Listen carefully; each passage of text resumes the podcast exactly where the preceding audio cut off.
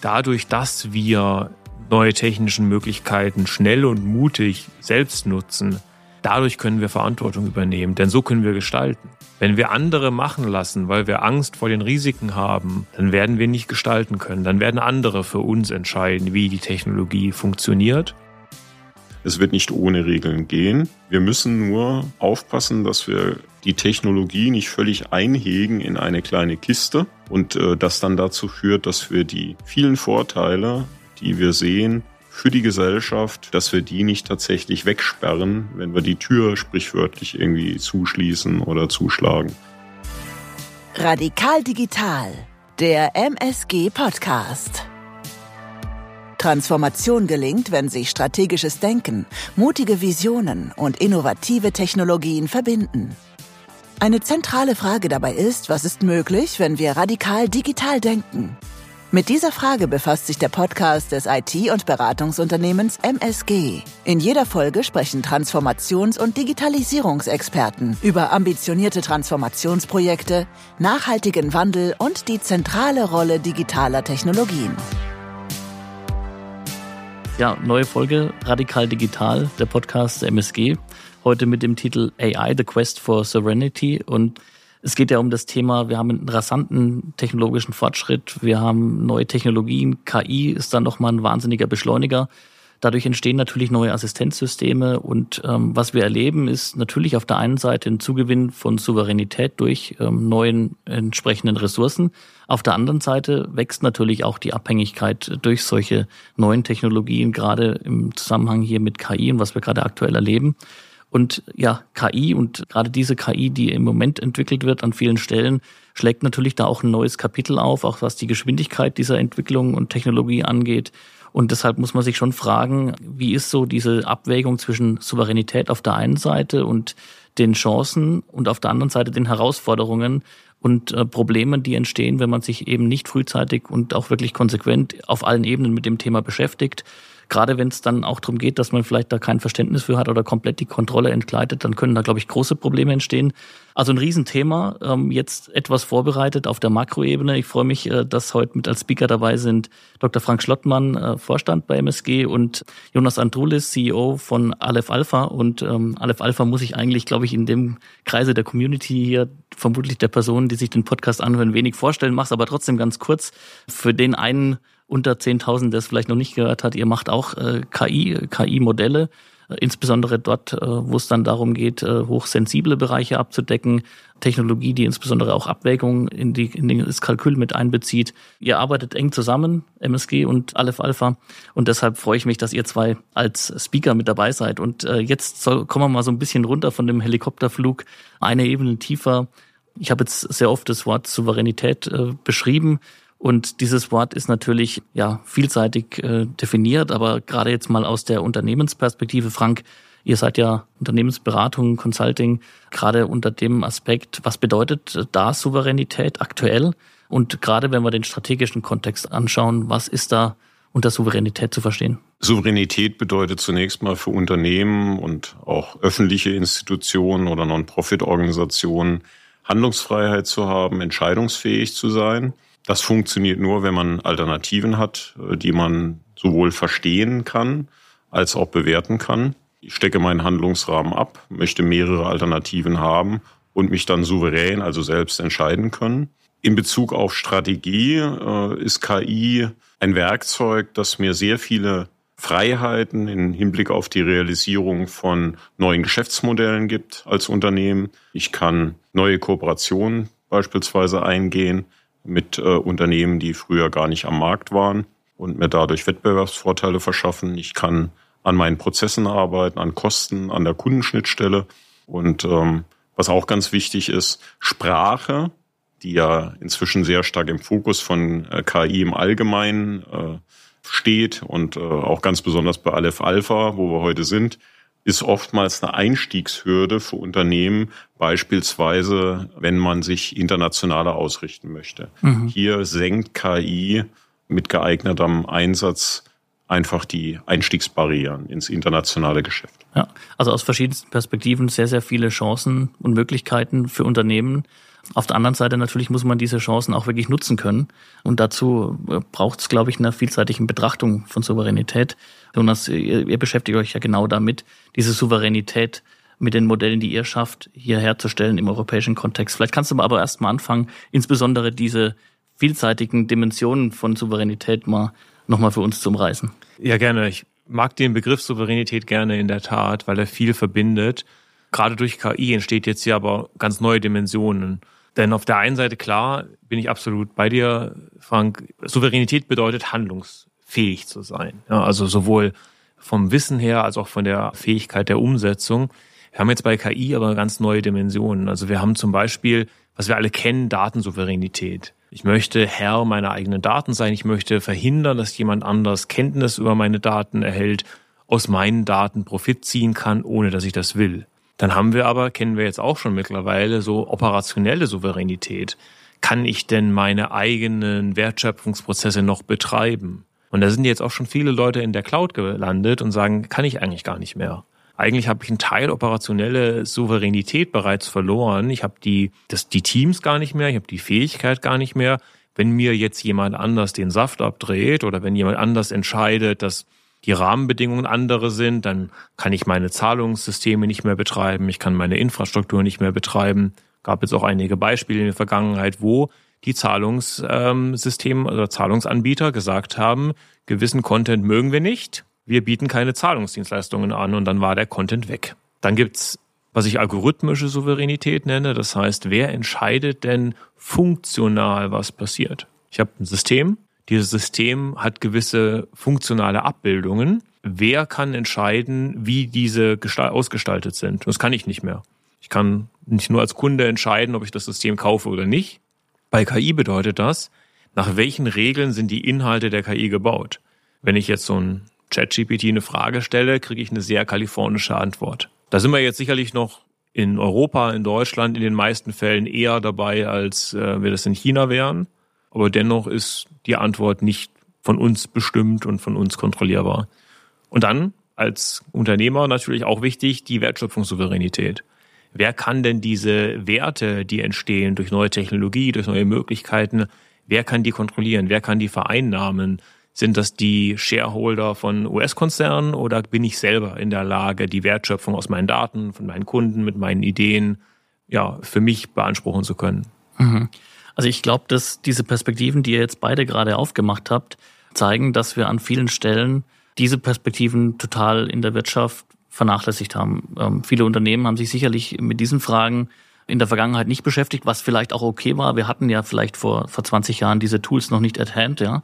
Heute ist das aber ein ganz anderes Feld und ich glaube, dass es sehr, sehr wichtig ist, diese Themen auch gerade in diesem ganzheitlichen Kontext zu betrachten. Wie seht ihr das? Vielleicht erstmal, Frank, wie schätzt du das ein? Gerade so dieses Thema Souveränität, Resilienz. Wie, wie siehst du da das im Moment bei den Unternehmen verankert, gerade jetzt im Umgang mit eben KI oder solchen KI-Systemen, wie es auch gerade Jonas beschrieben hat? Ähm, und ähm, ja, vielleicht, was macht ihr auch da zusammen in dem Kontext, um da eben Fortschritt zu bringen, auch für viele Unternehmen? Wir sehen in, in gemeinsamen Projekten äh, und auch generell in, in KI-Projekten, wenn es beispielsweise auch nicht um große Sprachmodelle geht, inzwischen in Unternehmen und auch öffentlichen Organisationen und Profitorganisationen schon ein Umdenken. Da findet einfach momentan ein, ein Change-Prozess statt. Ich glaube, Lukas, du hast angesprochen, so weit müssen wir nicht zurückgehen. Äh, da war wahrscheinlich auch, glaube ich, eher vor so vielen Jahren KI-Winter, wie wir ihn nennen. Aber wenn man schaut, so äh, beginnend ab 2014, 2015 haben viele Organisationen und spezielle Unternehmen erkannt, auch anhand der Medienberichterstattung, das Thema künstliche Intelligenz im Allgemeinen wird wichtiger. Aufgrund von Datenverfügbarkeit, Jonas sprach das unter anderem gerade an, äh, bei, der, bei dem Punkt Datensouveränität. Also die Datenverfügbarkeit und die Möglichkeit, äh, große Datenmengen und Informationsmengen zu verarbeiten, ist eben rapide gestiegen in den letzten, sage ich mal, eher fünf bis acht Jahren. Und da haben Unternehmen und Organisationen am Anfang so begonnen, dass sie häufig einfach ein paar KI-Absolventen von den Hochschulen eingestellt haben, die irgendwo äh, in ein Team ähm, hineingesetzt haben und gesagt haben, lasst uns mal denken, was man damit machen kann, probiert mal und dann schauen wir mal, was da rauskommt. Das hat so nach unserer Beobachtung bei vielen Beteiligten, sowohl bei den handelnden Personen, die KI machen wollten äh, und dafür auch in die Praxis gegangen sind, als auch bei Unternehmen und anderen Organisationen zunächst mal zu Frustration geführt, weil die Beispiele, die man da ausprobiert hat in der Anfangszeit, waren eben doch eher, sage ich mal, Beispiele, die in den meisten Fällen keinen großen praktischen Nutzen oder gar, auch von Jonas vorhin angesprochen, keine unternehmerische Wertschöpfung erzeugt haben.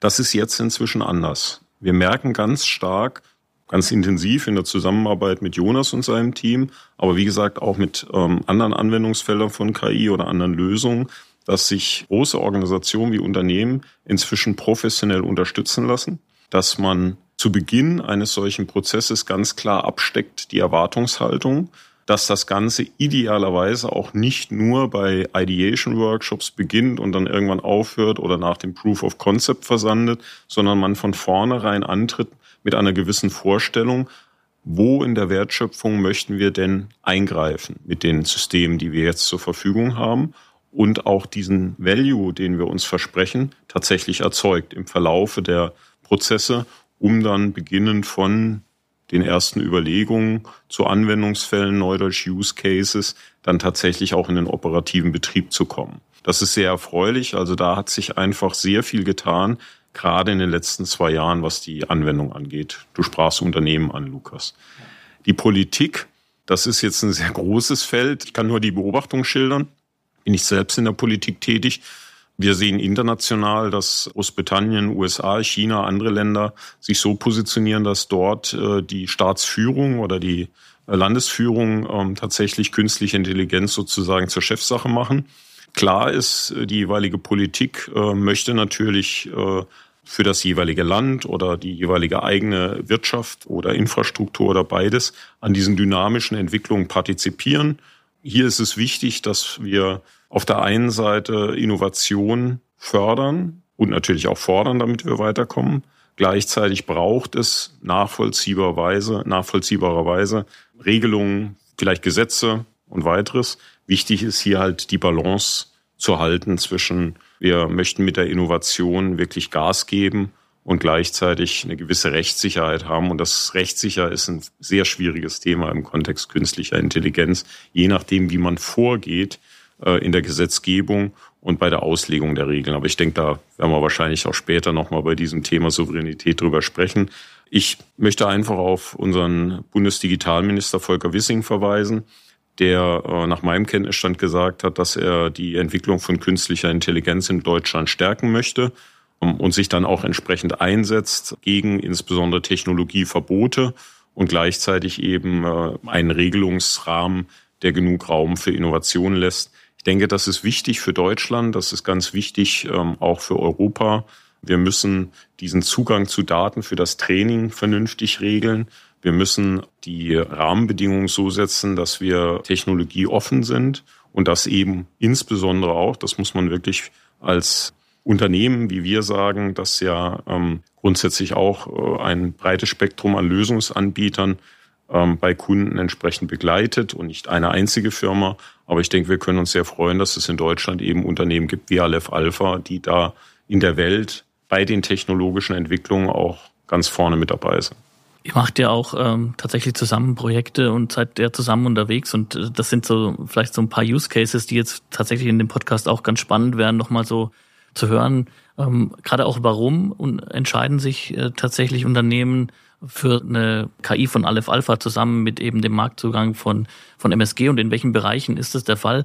Äh, ist ja schon mal sehr vorteilhaft und erfreulich, äh, wie Frank, äh, du ja schon schilderst, dass viele Unternehmen da jetzt endlich auf dem Zug auch sind. Und es gab ja sicherlich aber auch Gründe, warum es davor eben eine starke Zurückhaltung gab. Vielleicht genau aus den Ängsten, sich sonst zu stark in eine Souveränität, also Souveränitätsverlust zu erleiden und in Abhängigkeit zu begeben.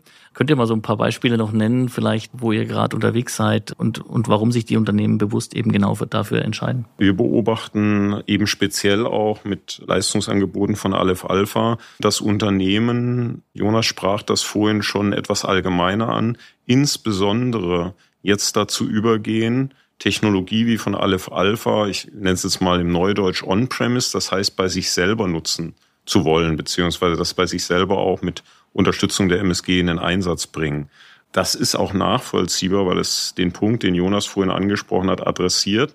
Als Unternehmen möchte ich wahrscheinlich auch kontrollieren in meiner Souveränität, wer sieht meine Daten.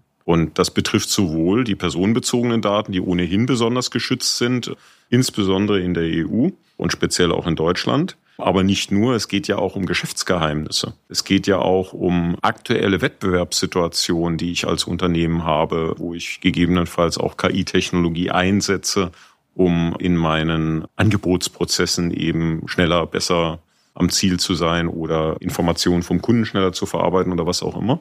Und hier hilft natürlich die Möglichkeit, diese Souveränität, über die Jonas vorhin gesprochen hat, in den äh, differenzierten Dimensionen, die er angesprochen hat, tatsächlich auch auszunutzen. Ja. Und gerade wenn man jetzt ähm, vielleicht über euer Produkt sozusagen fast auch so ein bisschen spricht, dann habe ich mich auch ein bisschen damit beschäftigt. Geht es ja vor allem auch darum, welchen Output erhalten denn am Ende dann auch die Benutzer von eurer KI zum Beispiel, von euren Systemen und wie differenziert der sich von dem, was man so bisher bekommt. Also ich kann es nur von mir beschreiben, von den bekannten offenen Systemen, die man eben verwenden kann, zum Beispiel von OpenAI. Das sind natürlich ganz, ganz interessante Sachen. Die haben aber, wie du es auch angesprochen hast, schon zum einen einen bestimmten Ton, der immer auch eine Richtung vorgibt. Und auf der anderen Seite ist es auch äh, ja die Frage in einem bestimmten Kontext, gerade wenn es vielleicht über juristische Sachverhalte oder so geht und man sich dann mit Juristen tatsächlich, also ich bin Volkswirt, ja, aber mit, mit Juristen dann in dem Fall unterhält, die sagen dann, das ist aber falsch hier, was da steht. Und manchmal steht ja auch komplett wirklich offensichtlich, für, selbst für einen Volkswirt, ja, äh, äh offensichtlich falsches Ergebnis da. Da wäre es vielleicht auch spannend, wenn du vielleicht nochmal zwei, drei Sätze sagen kannst, wie ihr euch da differenziert. Ja? Ja, in vielen Bereichen ist es ja auch gar nicht so eindeutig, was richtig oder falsch ist. Also juristischer Bereich zum Beispiel. Ja. Da gibt's nicht die eine richtige Antwort. Viele Fragen, die in diesem komplexen Umfeld erörtert werden, die sind eben nicht so einfach wie, wann wurden die Spice Girls gegründet und dann kommt 95 und dann ist es eine richtige Antwort. Ähm, und das ist natürlich auch der, das Umfeld, in dem wir auch gemeinsam unterwegs sind, Finanzsektor zum Beispiel ist stark reguliert. Wir müssen die Ergebnisse auditierbar machen. Können nicht einfach sagen, ja, hat die KI damals gesagt, keiner weiß warum. Ja. Äh, und dann müssen wir, und davon bin ich fest überzeugt, selbst wenn die KI noch viel besser wird, kann die Verantwortung immer nur der Mensch übernehmen. Wir müssen also die Systeme so designen, dass wir den Menschen in die Lage versetzen, Verantwortung übernehmen zu können. Das ist ein anderes Designprinzip, als wenn ich sage, hier ist ein Chatbot, kommt irgendeine Antwort, ist halt meistens richtig. Ja, oder so. Also das sind halt gerade in den Bereichen, wir haben jetzt gerade Finanzsektor, klar, da ist äh, eine MSG extrem stark. Da bringt sie auch die Implementierungspower und das Branchen-Know-how mit, was wir nicht haben. Wir sind ja vor allem die KI-Nerds. Ja. Wobei, Lukas, äh, den Impuls von Jonas nehme ich ganz spontan auf. Was sehr erfreulich ist, ist, dass die Bundesanstalt für Finanzdienstleistungsaufsicht vor kurzem in einem ihrer Regulierungsrundschreiben, das eigentlich grundsätzlich ja wie du es gesagt hast, Jonas, sehr viele Vorgaben macht, die einzuhalten sind, tatsächlich sozusagen positiv künstliche Intelligenz erwähnt hat und jetzt ähm, erstmals in dieser Regulierung, zum Beispiel für den Bankensektor gilt, auch sozusagen durch dieses Rundschreiben manifestiert, dass künstliche Intelligenz als Modell zum Beispiel für eine Risikobewertung zugelassen wird. Sehr positiv, also man kennt das immer mit Verboten und Regeln und so weiter und Leitplanken, hier mal positiv, also es steht wirklich im Regulierungstext und nicht mal nur in einem Kommentar das Wort künstliche Intelligenz in einem Abschnitt, welche Modelle darf man in Banken benutzen. Das ist eine echte, also regulierungsmäßig eine echte Innovation in Deutschland, um auch mal sage ich mal, bei diesem Leitplanken- und Regulierungsthema mal ein positives Beispiel anzusprechen. Ja, und jetzt mein, in dem Kontext, was wir gerade beschrieben haben, dieses Konzept äh, einer digitalen Souveränität, im Grunde sprechen wir darüber. Würdet ihr einschätzen, gerade vor dem Hintergrund auch jetzt äh, KI, müssen wir das neu fassen oder genügt das Konzept so, wie es hier aktuell at hand liegt. Ich denke, Jonas hat vorhin die Dimensionen wirklich differenziert betrachtet. Er ist ja jeden Tag, sage ich mal, im Thema KI unterwegs, hat da einen sehr differenzierten Blick drauf. Wenn wir so zwei, drei Jahre zurückgehen, dann war da gerade so ein einfach eine Welle in den Medien, auch in der Politik zu diesem Thema digitale Souveränität.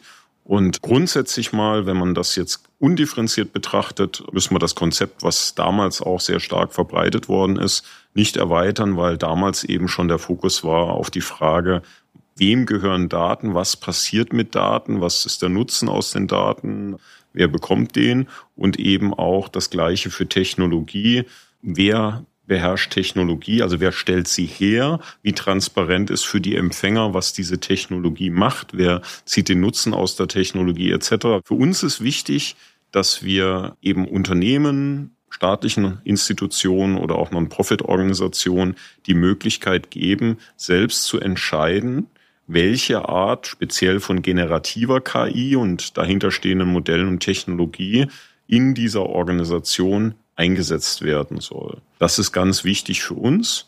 Und insbesondere in dem Kontext ist es natürlich schön, wenn wir neben den verbreiteten Large-Scale-Modellen, die zum Beispiel aus den USA oder aus China oder aus anderen Ländern stammen, eben auch europäische Modelle haben, die wir zur Verfügung haben. Und äh, ganz spannend ist es, muss ich jetzt sagen, bei Aleph Alpha, weil das eben sogar eine deutsche Firma ist, die dann auf europäischen Daten solche Modelle äh, entwickelt hat, auch weiterentwickelt, trainiert, zur Verfügung stellt. Das gibt einfach in diesem Souveränitätskontext eben eine wichtige Entscheidungsalternative, die wir vorhin schon gestreift haben. Wir können dabei als MSG natürlich unterstützen, wenn das gewünscht ist, äh, in den deutschsprachigen Ländern speziell, aber auch in anderen europäischen Ländern und äh, dort eben die jeweilige Organisation, sei sie jetzt eben auf Profit ausgerichtet und auf Non-Profit und oder staatlich, Lösungen anbieten, zusammen mit den Partnern. Wir stehen dabei auch nicht im Wettbewerb zu Herstellern wie Aleph Alpha, weil wir selbst jetzt keine Modelle entwickeln, beispielsweise keine Large Language Models, sondern wir eben dabei unterstützen, von Anfang bis Ende den Einsatz zu konzipieren, die jeweiligen Anwendungsfälle anzuschauen oder mitzudesignen und weitere Schritte der Einführung beispielsweise des Einsatzes zu begleiten, bis hin zum operativen Betrieb, wo man unterstützen kann.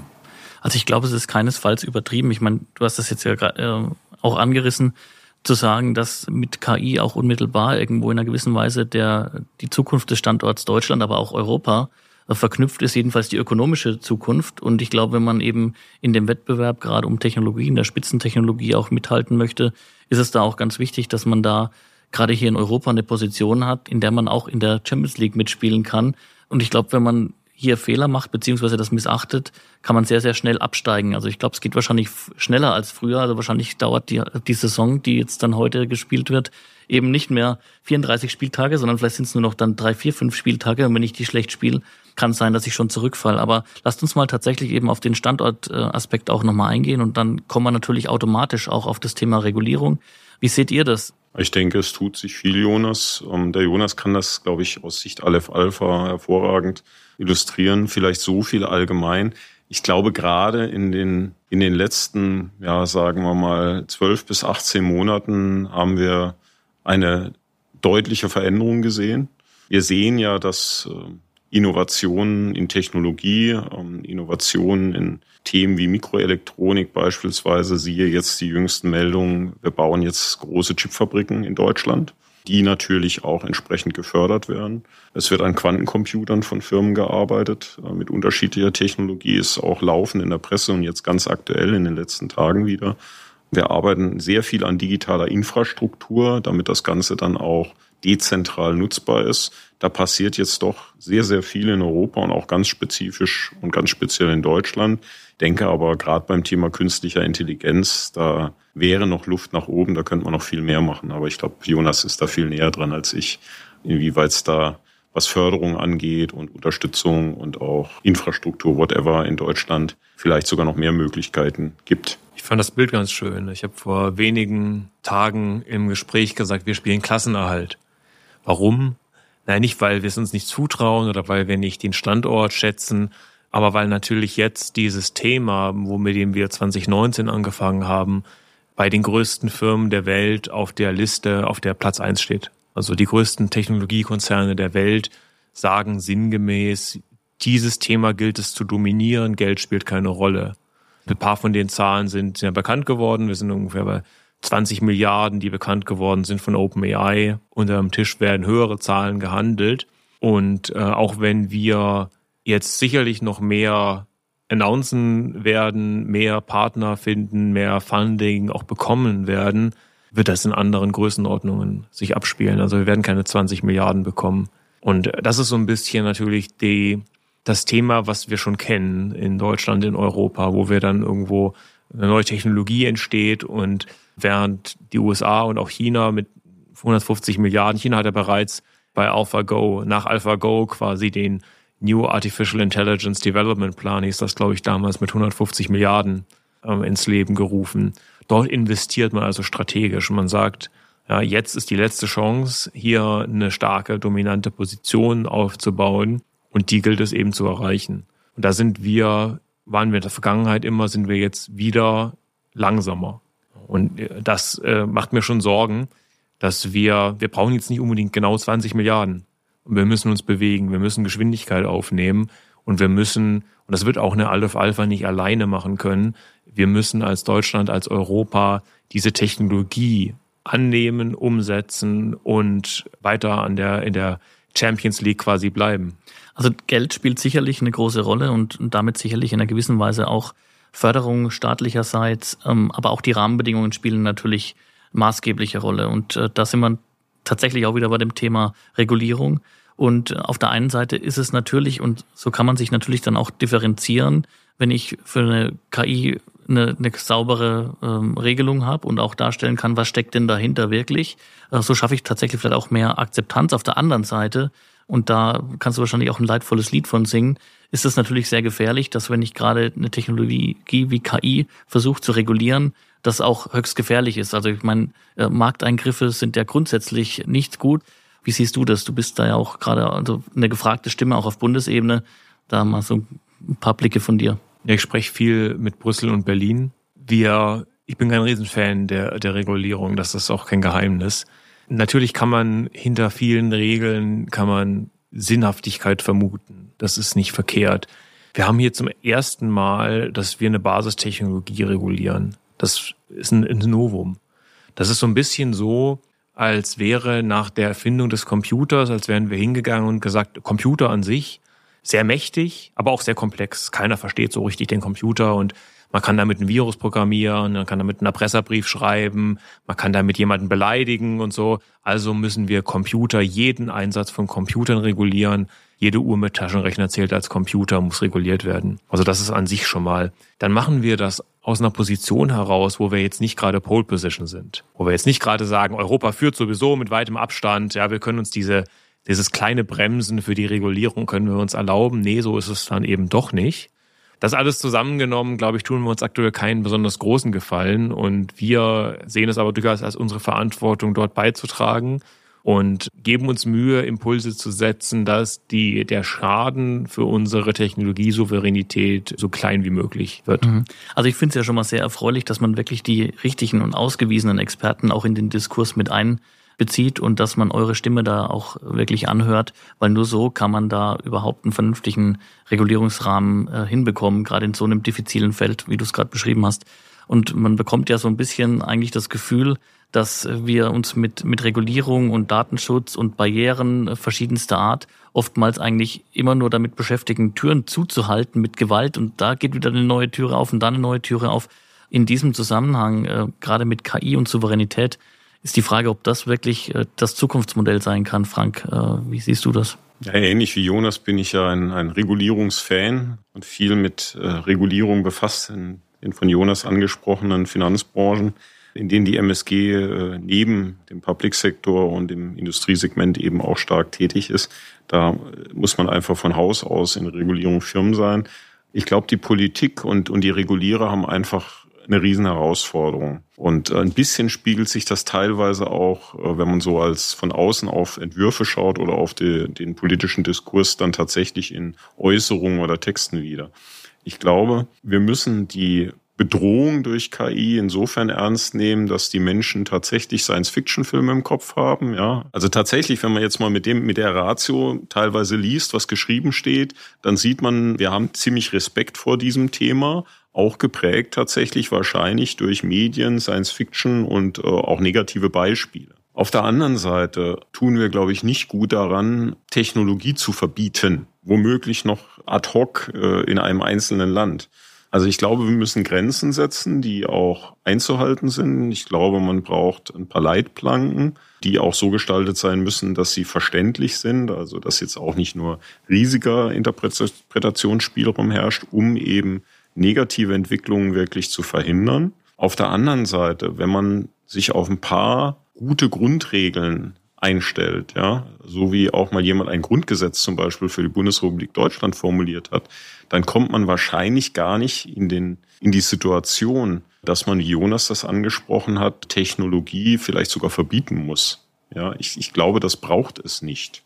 Ja, trotzdem, die Herausforderung ist eben, wie gesagt, für die Politik und äh, die Regulierungsinstanzen, es wird nicht ohne Regeln gehen. Wir müssen nur aufpassen, dass wir die Technologie nicht völlig einhegen in eine kleine Kiste und äh, das dann dazu führt, dass wir die vielen Vorteile, die wir sehen, für die Gesellschaft, wenn es zum Beispiel um Bildung geht, für Unternehmen, wenn es um Wettbewerbsvorteile, um Kosten, um Kundennutzen, ja, für den Endkunden geht, dass wir die nicht tatsächlich wegsperren, wenn wir die Tür sprichwörtlich irgendwie zuschließen oder zuschlagen. Mhm. Und ähm, das ist ein schwieriger Grad, den wir jetzt in der EU und damit natürlich auch in Deutschland äh, mit dem AI Act äh, beschreiten wollen. Da gibt's Rückmeldungen von der Industrie, also auch wirklich von der Wirtschaft, die nicht Hersteller sind äh, von KI-Systemen oder Beraterinnen, Berater oder Integratorinnen, Integratoren von KI-Systemen, sondern zunächst mal von der breiten Masse der Wirtschaft,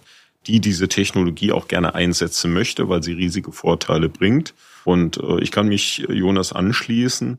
Ich glaube, der Reflex, wenn wir zum Beispiel in der Automobilindustrie beim Aufkommen von Robotern in Deutschland gesagt hätten, oh je, das ist eventuell eine Gefahr für Arbeitsplätze, das dürfen wir hier nicht einführen. Ich glaube, dass die deutsche Industrie heute nicht die wäre, die sie ist von ihrer Leistungsfähigkeit. Aber rein von ihrer Struktur her hat zum Beispiel die Robotik in der Industrieproduktion einen ganz tollen Wettbewerbsvorteil gebracht und wirklich der frühe Einsatz, die Bilder gehen ja in die 70er Jahre, glaube ich, zurück in Werken äh, zum Beispiel eines bekannten deutschen Automobilherstellers. Das war gut, dass man sich schnell mit der Technologie befasst hat, als das kam. Es war gut, dass man die relativ schnell produktionsreif gemacht hat und in der Produktion eingesetzt hat. Und jetzt kommt's. Warum? Das hat einfach Menschen von völlig repetitiven Tätigkeiten, die im Übrigen auch noch ungesund sind für den Menschen, entlastet. Und wenn wir das schaffen mit KI, und ich glaube, wir können da sehr optimistisch sein, ähm, dann werden wir diese Art von industrieller Revolution jetzt auch an anderen Stellen bei der Wissensarbeit, das ist ja schon in aller Munde, auch in den Medien, bei ganz profanen Unternehmens- und Organisationsprozessen, wo man vielleicht zunächst mal gar nicht an KI gedacht hat, aber wo halt irgendeine Form von Sprache, Bild oder anderem Informationsträger verarbeitet wird, einsetzen können und damit wirklich Wert stiften können. Und das ist wichtig. Und dafür brauchen wir einen Regulierungsrahmen, der die Freiheit lässt, das zu tun und, sage ich mal, schlimme Missbräuche eindämmt. Um vielleicht jetzt nochmal so, so eine Linie drunter zu ziehen, um dieses äh, Thema Kapitel Internationalisierung und KI und welche Chancen wir gerade hier in Europa haben. Vielleicht auch nochmal so dein Blick, Jonas, wie siehst du das? Was sind so gerade die Stärken, die du siehst? Was äh, treibt dich da an und was stimmt dich da optimistisch, dass wir gerade in diesem Rennen, in diesem KI-Rennen, wo ja doch sehr, sehr viel Geld im internationalen Kontext anderswo investiert wird, dass wir hier eben in Europa doch eine maßgebliche Rolle in der Zukunft spielen können. Na, auf jeden Fall ist es ein europäisches Thema. Das, da bringt uns die nationale Perspektive nichts. Und wir haben hier äh, in Heidelberg, sind wir umgeben von vielen brillanten Hochschulen. Also ein paar der besten KI-Forscher der Welt sitzen eigentlich hier in einer Entfernung wie von einem Stadtteil Berlins zum nächsten. Ne? Und das ist auch typisch für, für Deutschland, für Europa. Wir haben brillante Forschung und haben in der Vergangenheit eben immer oder oft die, die Kommerzialisierung ähm, anderen überlassen. Und da fand ich Franks Beispiel eigentlich super. Dass wir gesagt haben, dadurch, dass wir neue technischen Möglichkeiten schnell und mutig selbst nutzen, dadurch können wir Verantwortung übernehmen, denn so können wir gestalten. Wenn wir andere machen lassen, weil wir Angst vor den Risiken haben, dann werden wir nicht gestalten können. Dann werden andere für uns entscheiden, wie die Technologie funktioniert. Und darüber hinaus wird uns die Wertschöpfung, die wir aus meiner Überzeugung brauchen, um die sozialen und kulturellen quasi Herausforderungen, die mit dieser industriellen Revolution kommen, die müssen wir adressieren. Dafür brauchen wir aber Wertschöpfung. Wir, ja, wir, wir müssen gestalten können und dafür brauchen wir eben die Möglichkeit, die Kompetenz zu haben und selber die Wertschöpfung vereinnahmen zu können. Und ich glaube, wenn, wenn wir den Zug verschlafen, dann werden wir es auch nicht mehr aufholen können. Mhm. Also ich glaube, gerade die Möglichkeit zu gestalten ist unmittelbar mit dem Thema auch Bildung verknüpft. Ähm, du hast es gerade schön angesprochen, Frank, äh, so dieses Beispiel, dass man in der Vergangenheit ja Angst hatte, Technologie nimmt uns die Arbeitsplätze komplett weg. Ich meine, wenn man sich jetzt mal angegeben der demografischen Entwicklung und der Personen, die hier bei uns auf dem Arbeitsmarkt sind und in Arbeit sind, sich die Situation anschaut, dann ist der Ruf nach möglichen Fachkräften, Arbeitskräften so groß, dass man sich ja eigentlich Technologie wünscht und eigentlich Technologie eigentlich nur der zentrale Schlüssel sein kann, um dieses Problem hier im Land zu lösen. In Verbindung, glaube ich, aber mit Bildung, weil es wird natürlich sehr, sehr viel durcheinander würfeln. Die Sachen, die wir hier gerade beschrieben haben, wir, wir arbeiten sehr stark im Businessbereich, mittlerweile nahezu alle, ja.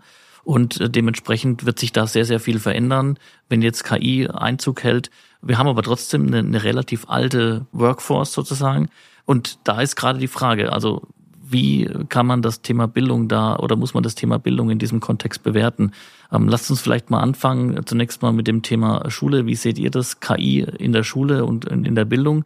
um dann vielleicht aber auch nochmal so reinzugehen in die einzelnen Arbeitsprofile und wie verändert sich das alles und wo müssen wir gucken, dass wir Leute vielleicht auch hin entwickeln im Laufe der Lebenszeit. Und zwar nicht nur in der Schule irgendwann mal eine Druckbetankung KI, sondern ich glaube, das braucht man ein Leben lang in der Zukunft.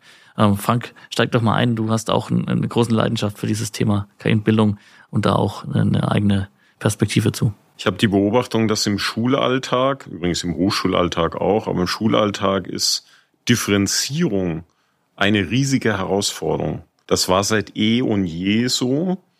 Und je mehr wir ein, das denke ich, ein sehr erfreulicher Prozess, ein Schmelztiegel werden der Kulturen in Europa, umso größer wird diese Herausforderung im täglichen Schulalltag aus Sicht derer, die äh, sozusagen die Ausbildung gestalten. Also speziell die Lehrkräfte, diejenigen, die die Lehrpläne machen und äh, alle, die da mitwirken. Also es ist keine theoretische Diskussion, sondern praktisch ist es eine Riesenherausforderung für ein, eine Klasse von, von zwischen 20 und 30 Schülern, Jugendlichen, jungen Menschen, ein, ein geeignetes Maß an Differenzierung zu erzeugen, damit die unterschiedlichen Lernstände, die unterschiedlichen Vorgehensweisen der Menschen beim Herangehen an das Thema Bildungsstoff ähm, adäquat reflektiert werden und eben nicht zu viel abgehängt werden, nicht zu viele gelangweilt sind. Und hier kann KI einen ganz großen Beitrag leisten, weil man mit KI bei geeignetem Einsatz eben die Menschen personalisiert lernen lassen kann bis zu einem gewissen Maße. Man kann alltägliche Aufgaben automatisieren. Man kann ähm, Aufgaben auch an Lernfortschritt anpassen lassen, evolutionär. Ja, das System lernt mit, wie schnell ich bin in der Aufnahme des Stoffes. Das System gibt mir Aufgaben, Fragen beispielsweise passend zu meinem individuellen Lernfortschritt. Und äh, umgekehrt werden auch zum Beispiel die Lehrkräfte äh, entlastet dadurch, dass ich zum Beispiel als Schüler dann, so meine Vision im Moment, auch in der Lage bin, mal neugierige Fragen zu stellen und das in, in der ganzen Klasse, in unterschiedlichem Lernstand, die ein System dann auch beantwortet. Gleichzeitig, um das auch zu sagen, ermöglicht KI natürlich gerade bei der Unterstützung äh, von Menschen mit irgendeinem Form von, von Einschränkungen körperlichen äh, eine barrierefreie Bildung. Ja, ich kann Sprache heutzutage mit KI ja unglaublich gut äh, audifizieren, also in, in Audio umwandeln, gedruckten Text. Umgekehrt, ich kann gesprochenen Text sehr schnell umwandeln in einen, ein Medium, ein Zielmedium, Video generieren etc. Also da gibt's einfach unglaublich tolle Möglichkeiten, die uns Differenzierung und mehr Geschwindigkeit erlauben und das Bildungssystem nach meinem Dafürhalten sehr stark entlasten, der einen Seite, und auch anreichern werden. Ja, ich jetzt kaum besser sagen können. Also ähm, natürlich haben wir auch einen Fachkräfte- und Arbeitskräftemangel im Bildungssystem. Da kann KI helfen, da kann KI den monotonen Teil der Arbeit, wo es eben nicht die menschliche Inspiration oder die menschliche Verbindung braucht, übernehmen kann. Und dann haben wir unterschiedliche Anforderungen in Geschwindigkeit, in Vorwissen, aber auch im Stil. Lernen vielleicht manche Leute eher bildhaft oder eher in, in, in der komplexen Sprache. Da haben wir jetzt den riesen Vorteil, dass die KI, die in der Vergangenheit eben ja nur Programmcode verstanden hat, versteht jetzt den Menschen. Also wir äh, haben eigentlich seit der Erfindung des Computers musste der Mensch lernen, die Sprache des Computers zu sprechen. Und das hat eben Zeit gebraucht und das ist nicht jedem gut gelungen. Und jetzt lernt der Computer die Sprache der Menschen zu sprechen. Und das ist natürlich ein Riesenvorteil. Mhm. Ich beobachte das tatsächlich bei jungen Menschen, was Jonas sagt. Genau diese Beobachtung. Ich glaube, Jonas, du und ich, wir haben Zeit mit dem Computer verbracht. Da, da wollten wir die Sprache des Computers lernen, um ihn dann auch irgendwie nutzen zu können. Und das war selbstverständlich und das hat dich und mich interessiert. Ich beobachte heute viele junge Leute, die sagen, ich will gar keine Programmiersprache lernen. Das Ding muss eigentlich auf mich hören, ja, und das ist perfekt beschrieben. Ich ganz, ganz wichtig ist, denke ich mal, wenn wir jetzt insgesamt mal so diese Entwicklung angucken und äh, schauen auch nochmal in die Belegschaften rein, dann haben wir durch diese neuen Technologien natürlich schon auch die Herausforderung, dass da viele Leute dabei sind, die vielleicht auch etwas Angst haben vor so einer Entwicklung und die durchaus äh, sehr zurückhaltend reagieren. Ich denke jetzt mal weniger bei euch in der Organisation, wo ihr alle ja mit dem Thema arbeitet, äh, Jonas. Aber wenn man jetzt wirklich so durch den Mittelstand mal reinguckt, ältere Unternehmen, oder Organisationen, Institutionen, da ist es dann schon so, dass diese Technologie und diese Entwicklung vielen Leuten Angst macht und man versucht und man eher so zurückhaltend reagiert. Wie kann man dann das aufbrechen? Wie seht ihr das? Mit welchen Möglichkeiten kann man denn da rangehen? Weil ich glaube, dieses Zurückhalten und Blockieren ist tatsächlich kein Lösungsweg mehr. Man muss einen Weg finden, die Leute da mitzunehmen und mit reinzunehmen. Wir haben tatsächlich keine Leute, die Angst vor KI haben, aber Angst vor Veränderung. Also wir sind in einem extrem schnellen Veränderungsprozess. Wir wachsen gerade so stark und wir sind haben so schnell äh, jetzt auch äh, Sichtbarkeit bekommen, dass wir eigentlich alle sechs Monate ein neues Unternehmen sind. Und auch da haben wir, haben wir Menschen, die sagen, wie ist denn meine Rolle in einem Unternehmen, wenn es jetzt doppelt so groß wird? Ich glaube, das ist irgendwo menschlich, dass wir Angst vor Veränderung haben. Und dann sind wir natürlich in Deutschland speziell noch kulturell eher risikoavers. Dass wir also eher das Fehlermachen bestrafen und weniger den Mangel an Initiative. Und das ist natürlich eine Sache, die wird sich nicht von einem Tag auf den anderen ändern lassen.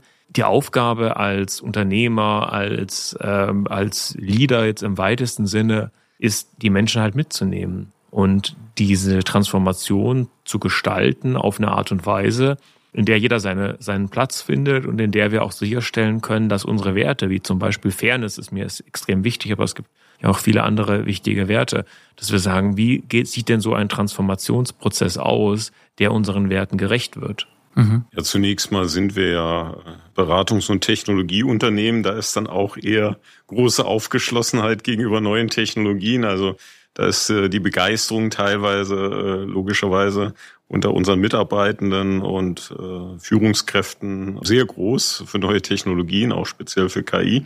Wir unterstützen aber eben auch sehr viele Organisationen, die jetzt nicht Technologieorganisationen sind oder jetzt nicht so nah dran an künstlicher Intelligenz und ihren Folgen wie wir. Also es ist, wie Jonas sagt, man muss die Menschen mitnehmen. Dazu gehört am Anfang, dass man versucht abzuschätzen, was sind denn wirklich die Auswirkungen, wenn wir das jetzt einführen und auch von vornherein die Überlegung in diese ja, Vorgehensweise, wenn wir die Technologie einführen, einfließt, wie vermeiden oder wie verhindern wir negative Folgen aus Sicht äh, der Menschen, die dort arbeiten oder auch aus Kundensicht oder aus Sicht anderer Stakeholder äh, der Organisation, in der wir KI einführen. Wichtig ist ganz klar, äh, den Fokus auf die positiven Aspekte zu legen, ähm, in so einem Veränderungsprozess der Wert, den wir generieren, die Zeiten, die wir sparen, die Vereinfachungen oder Erleichterungen, die wir machen, Teilweise entstehen ja auch neue Tätigkeitsfelder in, in, in Organisationen durch KI, die es vorher gar nicht gab.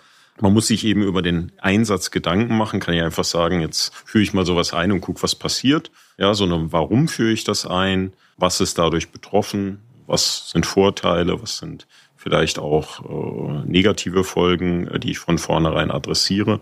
Es ist sicher aufgrund der Geschwindigkeit, die jetzt vorherrscht äh, und äh, auch dem medialen Druck und der Tatsache, dass ja viele der begeisterten Menschen dann privat sowas ausprobieren, schwieriger als man denkt. Aber wichtig ist da äh, von vornherein zu kommunizieren, dass das keine Angst macht, dass es nicht darum geht, äh, jetzt irgendwelche Arbeitsplätze per Rasenmäherprinzip äh, durch KI zu ersetzen oder Menschen durch KI zu ersetzen. Ähm, Menschen bleiben weiterhin diejenigen, die entscheiden. Menschen bleiben weiterhin diejenigen, die in so einem Arbeitsprozess wesentliche Elemente in der Bearbeitung machen ähm, und auch an wesentlichen Stellen eingreifen. Und ähm, sinnvoll ist sicherlich, das können wir den Hörerinnen und Hörern mitgeben, auch ähm, in Organisationen tatsächlich relativ früh sich Gedanken zu machen über sowas wie Leitlinien für verantwortungsvollen Einsatz von KI, auch Kunden wenn vorhanden, wenn, wenn es eine mitbestimmte Organisation ist, ganz wichtig, auch zumindest in Deutschland sogar vom Gesetzgeber vorgegeben, äh, die Betriebsräte einbeziehen, ganz, ganz früh und idealerweise äh, KI tatsächlich menschenzentriert einzusetzen, um das, das Leben der Menschen wirklich besser zu machen. Sei es das Leben am Arbeitsplatz und oder sei es das Leben äh, der Gesellschaft, der Kundinnen und Kunden oder eben anderer menschlicher ähm, Beteiligter in dem ganzen Arbeitsprozess, um den es dann geht, äh, wenn man KI in Organisationen einsetzt. Und das ist ganz, ganz wichtig. Ich glaube, so können wir auch so äh, Horrorvorstellungen von, da fallen jetzt unfassbar viele Arbeitsplätze weg, eben mindestens abmildern, äh, hoffentlich sogar vermeiden. Und umgekehrt, das darf man nicht als Drohung verstehen, aber es hat ja viel zitiert. Jonas und ich wissen auch, alle, alle erzählen immer das Gleiche. Ich erzähle es jetzt auch. AI doesn't take your job, but somebody who uses AI will do it. Das heißt, wir müssen natürlich, wie vorhin das Beispiel auch mit den Robotern, rechtzeitig erkennen, wo wir das einsetzen können und auch sinnvoll einsetzen sollten zum Wohle der Gesellschaft und zum Nutzen von Organisationen. Wir sollten aber äh, vor lauter Risiko und, und, und Besorgnis und Angst äh, das nicht so abbremsen oder so modifizieren, dass es keinen Nutzen mehr stiftet und wir dann irgendwann feststellen, ähm, zum Beispiel Arbeitsplätze fallen bei uns deswegen weg, weil in anderen Ländern KI genutzt wird. Und das ist ja heutzutage einfach auch dann, vielleicht nicht bei KI jetzt gerade, aber bei anderen Technologien die Realität, äh, die wir in ja, vielen Jahren schon mal gesehen haben. Man stelle sich das vor, wir hätten jetzt noch Schreibmaschinen und ja, dann wäre unsere Arbeit extrem mühselig. Ich kann mich noch erinnern, dass wir, dass ich an einer Bücherei angerufen habe, ob sie ein bestimmtes Buch vorrätig haben. Bin ich hingefahren, das Buch auf den Schwarz-Weiß-Kopierer gelegt, schön gedrückt und Kopien gezogen. Und, und so hat die Technologie natürlich unseren Arbeitsalltag verändert. Du hast den demografischen Wandel angesprochen. Ich kann mir nicht vorstellen, dass es irgendeine andere Lösung gibt als Innovation. Übrigens gilt das für andere große Probleme unserer Zeit auch. Also ja, Ökologie und Energie und so. Ja, also ohne Innovation kommen wir aus der Nummer nicht mehr heil raus. Mhm. Jetzt bin ich 100% deiner Meinung und gleichzeitig brauchen wir natürlich den Menschen, der dann aber auch diese, diese Technologie akzeptiert und dann auch verwendet und dieses neue Denken sozusagen. Ich hatte schon das Thema äh, Weiterbildung angesprochen oder Bildung und Qualifizierung. Jetzt nochmal konkret bezogen, vielleicht auch auf eure äh, KI-Anwendung, äh, die ihr macht. Auch da ist es ja dann entscheidend, und da kommt man so ein bisschen auch wieder als Referenz auf das Beispiel, das ich aufgemacht habe. Die Leute, die ja dann mit eurer KI später oder heute schon arbeiten, die müssen da ja auch einen entsprechenden, ein anderes Skillset mitbringen. Natürlich brauchst du eine Technologiemündigkeit, wie du sie auch schon bei anderen Technologien, bei einer Internetsuche zum Beispiel brauchst. Man muss also verstehen können, was darf ich von so einem stochastischen Papageien erwarten und was nicht. Ja, und, und als Mensch bin ich der Orchestrator. Ich bin derjenige, der entscheidet, wann setze ich Technologie wie ein und wann weiß ich vielleicht auch, dass ich der Technologie jetzt hier nicht vertrauen sollte. Weil es eben eine Situation ist, für die sie, für die sie nicht gebaut ist, die sie per Design nicht kann. Was aus meiner Sicht ein ganz entscheidender Punkt ist, ist jetzt die Transformation unserer, unserer Wertschöpfungsprozesse, unserer Mensch-Maschine, ähm, also so ein bisschen dieses Kreative. Und das bietet eine Menge Chancen. Das bietet eine Menge Chancen für Startups natürlich, für, für ganz neue Unternehmen. Aber das bietet auch eine Menge Chancen für etablierte Unternehmen, neue Produkte, neue Geschäftsfelder, neue Arten der, der Prozesse. Also Dinge ganz neu zu denken. Und das ist eigentlich eine Fähigkeit, die auch nach der übernächsten Generation der KI nicht aus der Mode kommen wird. Dieses Kreative und diese, diese Freude und diesen Mut am Gestalten. Mhm. Sind wir eigentlich schon bei dem Punkt, also ich möchte unbedingt mit euch beiden, äh, die ja so nah an den Themen dran sind, die in der Praxis so nah dran sind an Unternehmen, aber auch an, an Forschung, einfach mal nochmal drüber sprechen, wo, wo geht die Reise hin, ja? Also mein Gefühl sagt mir auch, dieses Tempo, dieses, diese Geschwindigkeit, diese Intensität ist ja im Grunde ein Beispiel dafür oder zeigt, dass wir bei diesem Hockeystick jetzt nicht mehr unten sind, sondern schon eben am Stiel und dass wir langsam in so eine exponentielle Phase reinkommen. Und vor dem Hintergrund, ja, äh, beschreibt doch mal, wie seht ihr da die Zukunft? Äh, wo gehen diese, wo gehen die Themen hin? Und an welchen Themen arbeitet ihr vielleicht auch zusammen mit Unternehmen? Wenn man sich die Wertschöpfung der Menschheit anschaut, über, und man zoomt mal ein bisschen raus. Also schauen wir es uns irgendwo für die letzten paar Jahre an, dann sieht das linear aus, gemütlich. Wirtschaftswachstum vielleicht zwei Prozent, vielleicht weniger, je nachdem, wo wir hinschauen.